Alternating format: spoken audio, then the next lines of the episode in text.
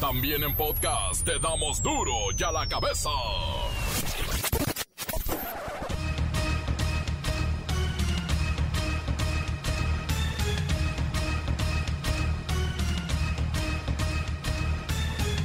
Lunes primero de noviembre del 2021. Yo soy Miguel Ángel Fernández y esto es lunes primero de noviembre y es noviembre.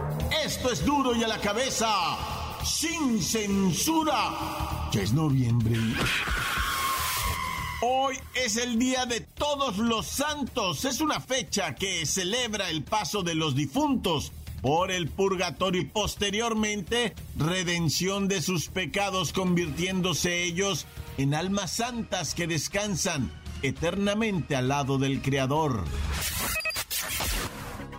Una persona murió y 11 resultaron lesionadas, seis de ellas de gravedad. Además, al menos 2.000 evacuados de sus viviendas a causa de estas explosiones. Van tres ocurridas durante la madrugada del domingo en la Junta Auxiliar de San Pablo, Xochimehuacán, en la capital de Puebla. Es el guachicoleo a todo lo que da, pero ahora de gas LP. Que eh, de los primeros reportes que se tienen es que había una pipa, un autotanque, ahí en ese, en ese predio y eh, eh, al parecer 25 cilindros de gas que de los cilindros de 20 kilos que estaban ahí probablemente los estaban los estaban cargando. Se expande la nube sí y encuentra puntos calientes y eso fue lo que derivó en esta en estas en estas explosiones. Está en un, en un predio particular. Y ahí se encuentran cilindros imagínense una fuga de esa presión para cargar cilindros de 20 kilos criminales y una pipa de 10 mil litros, ¿verdad? Quien sea dueño del predio y quien sea dueño de la pipa. No como empresa, ¿eh?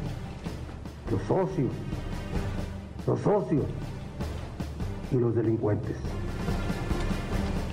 Yo puedo afirmar que todos son lo mismo. Enfrente hay una gacera. Enfrente hay una gacera. Todo eso se debe investigar. Este hecho no va a quedar impune. Vamos a ir a fondo. Toda nuestra solidaridad a los familiares de los fallecidos y decir que vamos a aplicar la ley. No va a quedar impune este hecho. La crisis en la cadena de suministros en todo el mundo ha llegado a una escasez o encarecimiento de productos a los que no se les ve fin. Esto nos va a poner a todos, bueno, peor que la pandemia se me hace.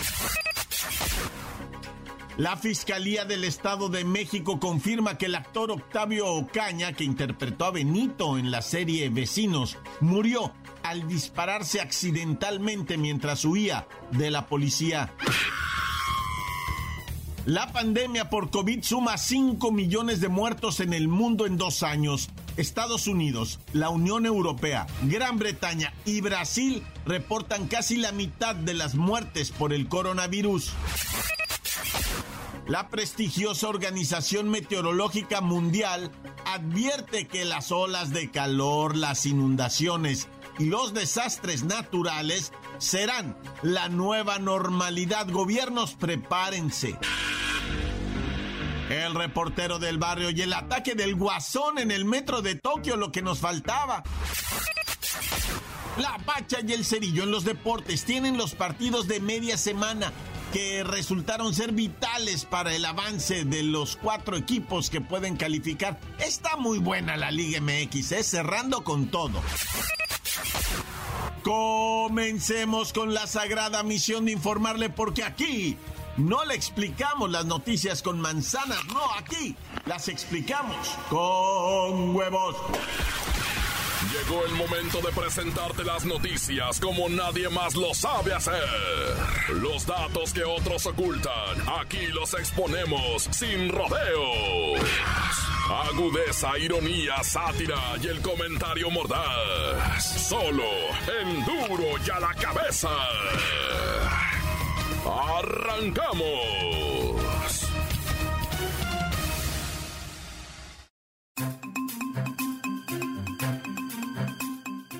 La Fiscalía del Estado de México dio a conocer los peritajes en la muerte de Octavio Caña, conocido como Benito en su interpretación que hacía en la serie Vecinos. Ah, qué tragedia esta. Vamos con Luis Ciro Gómez Leiva para que nos explique qué fue lo que ocurrió según la Fiscalía. Adelante, Luis Ciro. Miguel Ángel, amigos de Duro y a la Cabeza. Bueno, pues ya se dieron a conocer los dictámenes periciales sobre todo lo ocurrido en torno a la muerte del actor Octavio Ocaña, ocurrida el pasado viernes 29 de octubre en la autopista Chamapa Lechería. A través de un comunicado en Facebook, la Fiscalía del Estado de México dio a conocer los resultados del análisis, testimonios y estudios hechos por expertos en balística, fotografía, necropsia y toxicología que se practicaron para esclarecer la muerte del actor de 22 años, quien perdió la vida por un disparo en la cabeza.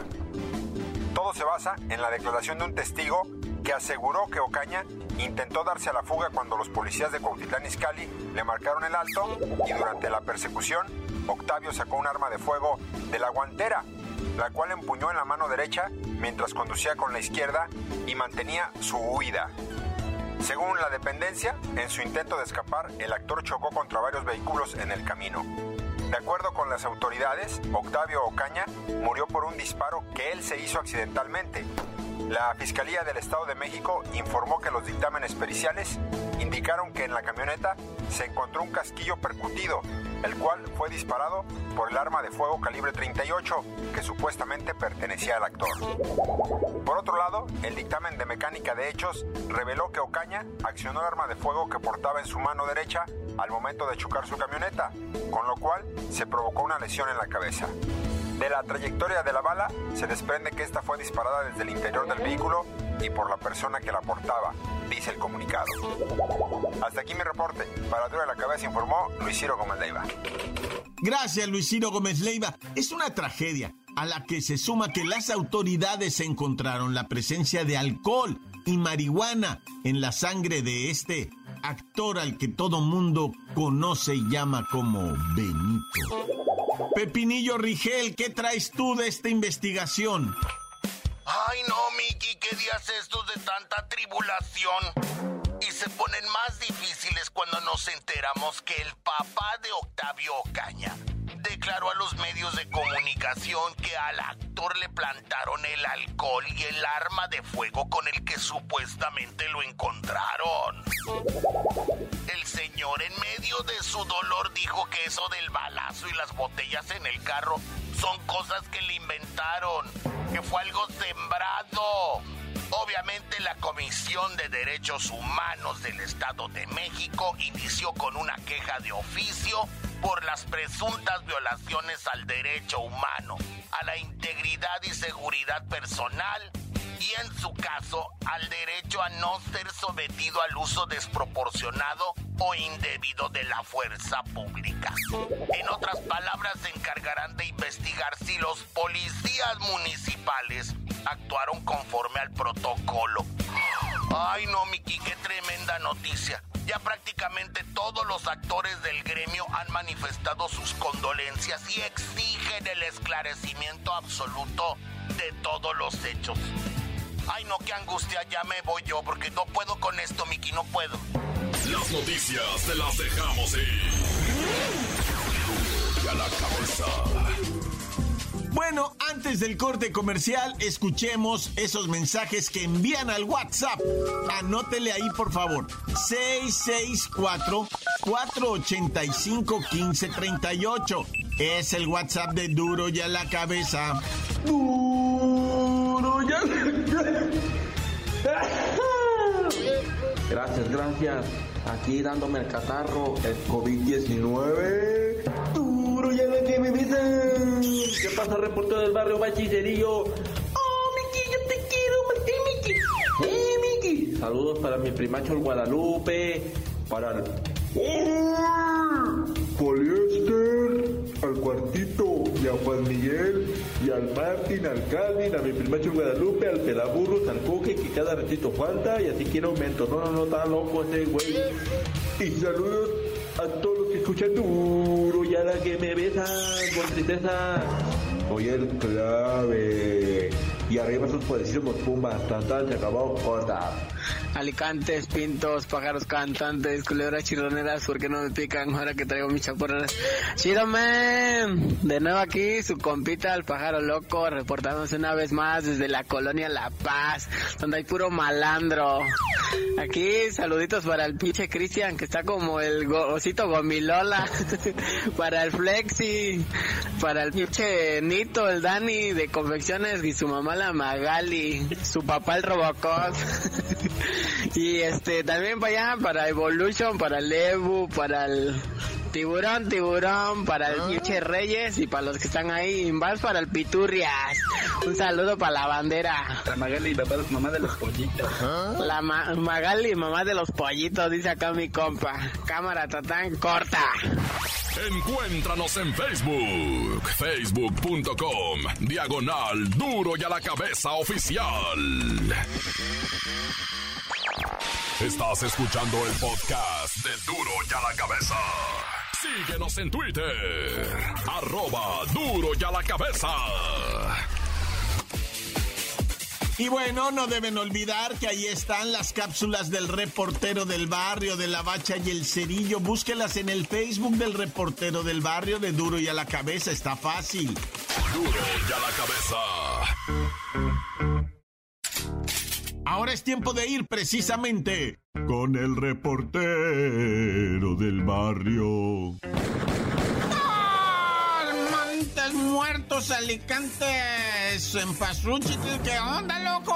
Hoy es el eh, día de los niños, ¿verdad? Difuntos, que en gloria estén y en paz gocen, ¿verdad?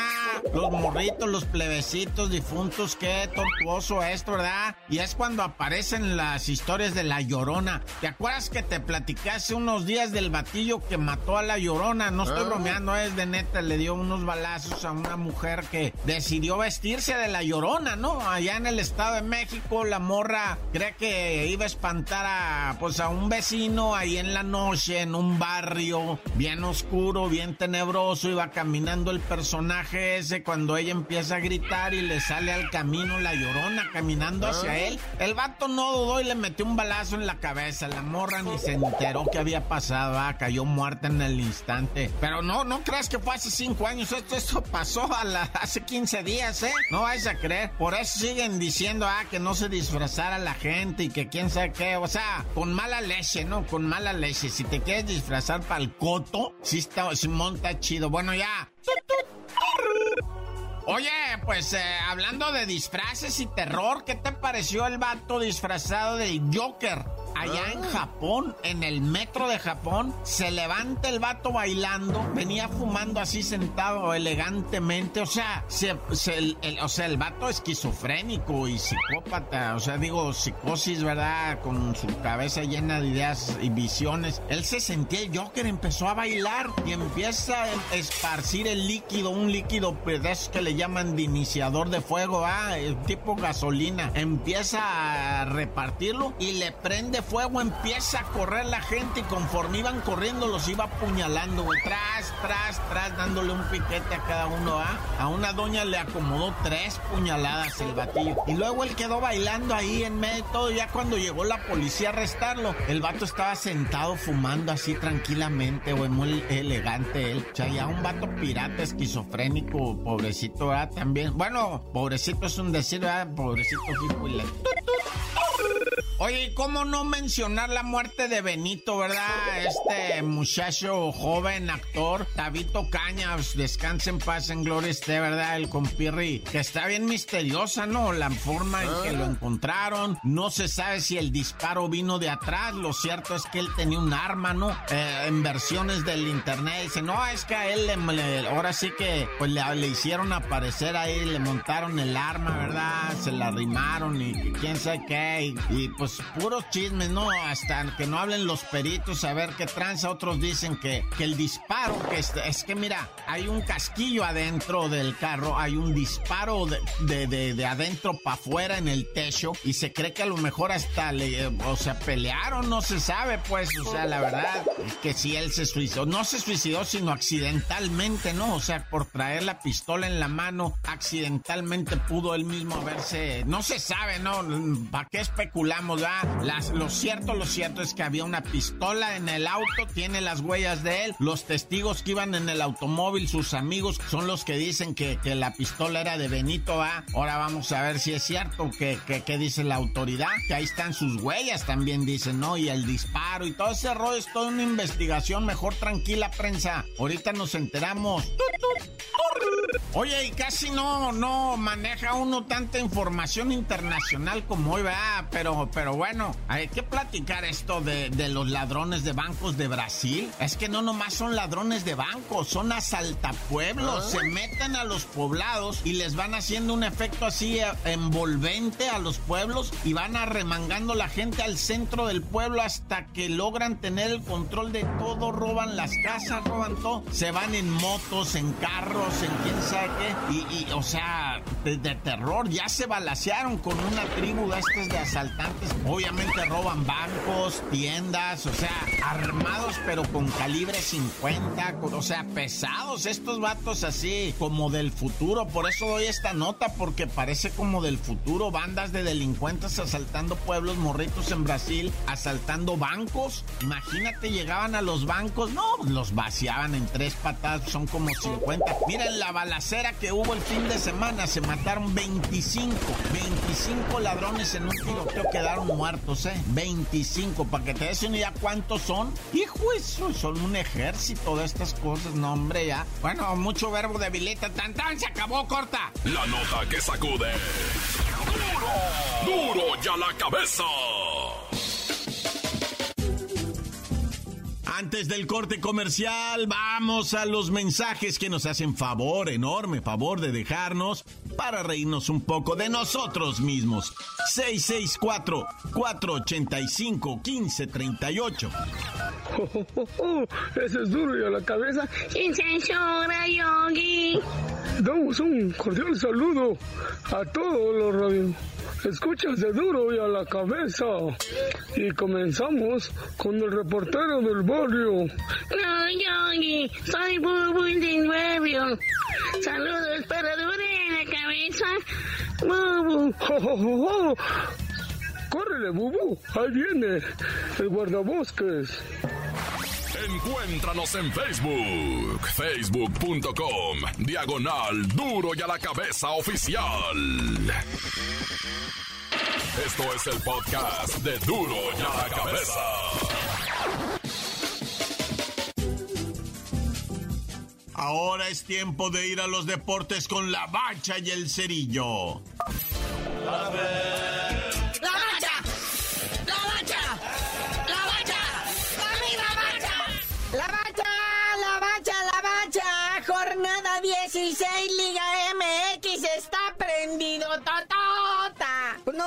movimientos en el top 4A de lo que viene siendo la tabla general. El América, a pesar de su derrota, ahí está, ¿verdad? De superliderato que no lo va a perder por más que le hagan. Es más, ellos aseguraron su primer lugar como a medio torneo, ¿verdad?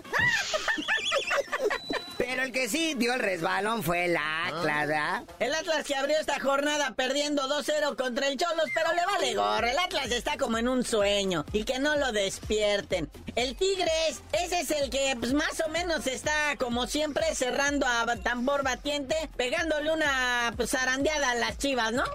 Las chivas, loco, que ellos sí ocupan amarrar su lugar en el repechaje. Pero pues viene Guiñac. Guiñac se aventó, bueno, de hecho los dos goles fueron de él, pero el segundo fue a balón parado, de crack, de ese de que con barrera y todo, y clava el balón en la mera esquina de la portería donde no la pudo alcanzar nadie, y el francés se apunta a uno de los golazos más bonitos de este torneo. Hermoso, hermoso, tanto Guiñac como el gol, los dos, no sé quién es más lindo, pero me dejaron así completamente, pues con la palpitación del, del corazón, ¿verdad? Decir, por eso te amo, deporte, por eso. Y a ti también, Guiña. Bueno, como haya sido, después en la tabla, en cuarto lugar, aparece el Toluca, que con el empate con León, ya se puso esto candente, porque es precisamente quinto lugar el Cruz Azul, que se va a enfrentar a media semana con el León para definir, ahora sí, quién va a pasar en la tabla general como cuarto lugar. Sí, tan volátiles los lugares. Hay como siete equipos que pueden aspirar todavía a quedar quedarse entre los cuatro primeros, ¿verdad? Bueno, tres lugares que quedan disponibles, ¿verdad? Y pues también el repechaje puede ser para cualquiera. Entonces, la próxima jornadita va a ser así como carrera de caballos, ¿verdad? De final de fotografía. Los que sí de plano ya no tienen posibilidad de nada es el Querétaro y el Club Tijuana de los Cholos. Sí, la irregularidad y la inconstancia de todos los demás nos permite tener este tipo de cierres. En donde los menos peores son los que vienen a calificar.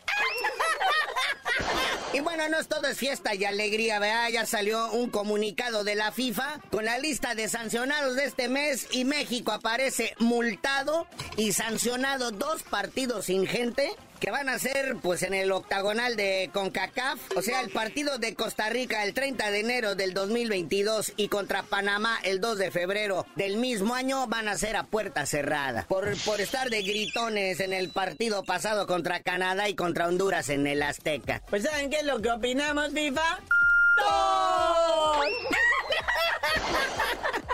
Ay, la multa van a ser 100 mil francos suizos que los pagó Miquel Arriola con el cambio que traía en la bolsa izquierda del pantalón. Oye, y por cierto, hablando de cosas impagables y caras, ya también salió el precio de los boletos para el partido de México contra Estados Unidos en Estados Unidos. Hora para el 12 de noviembre. ¿De cuánto estamos hablando, muñequito? Sorpréndeme. Es unos 200 mil pesos, ¿ah? Si usted quiere ir para allá, aparte de los gastos de avión y todo eso, el puro boletito en reventa, 200 mil lanas. Ahí échele. O sea, estamos hablando de 10 mil dólares cuesta entrar al estadio. Mira, lo que pasa es que este inmueble, el TQL Stadium de Cincinnati, lo acaban de abrir, es capacidad para 26 mil aficionados. Entonces los poquitos que entren hay que sangrarlos, ¿ah? Porque mira, los boletos así en, en el perrazo, en el gallinazo, cuestan algo así, entre 393 dólares, que son algo así como 8 mil pesos, y en la zona exclusiva VIP valen 9 mil 999 dólares, algo así a 205 mil pesos mexicanos. ¡Ay, ay, agua! No, no, pues cuál austeridad, ¿ah? Y ahí es donde vamos a ver a mucho político, ¿no? Sentado hasta mero enfrente. Es que son esos que ponen así como hasta en sillitas, tipo básquetbol, pues. Sí, luego ves al delegado de Nacajuca o al de Coajimalpa que están ahí con todo el gabinete aventando chela.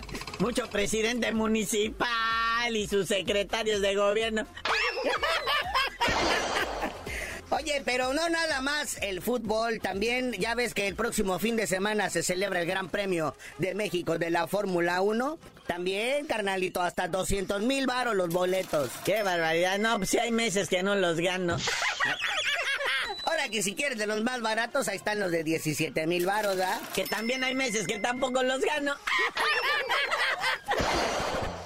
Oye, carnalito, pero ya vámonos, no sin felicitar a los Bravos de Atlanta que en el clásico de otoño van arriba en la serie tres partidos a dos. Hoy descansan, reanudan lo que viene siendo mañana y de ser necesario el miércoles. Estos partidos entre los Astros de Houston y los Bravos de Atlanta por ver quién es el más chido del béisbol de las grandes ligas. Ay, también felicidades a Jackie Nava que le puso una tunda a la Barbie Juárez. No la noqueó, pero le ganó por decisión homónima. Pero ya tú no sabías de decir por qué te dicen el cerillo. Hasta que haya revancha de la Barbie Juárez contra la Jackie Nava, les digo, bueno, que van a tener ya 50 años las dos, ¿verdad?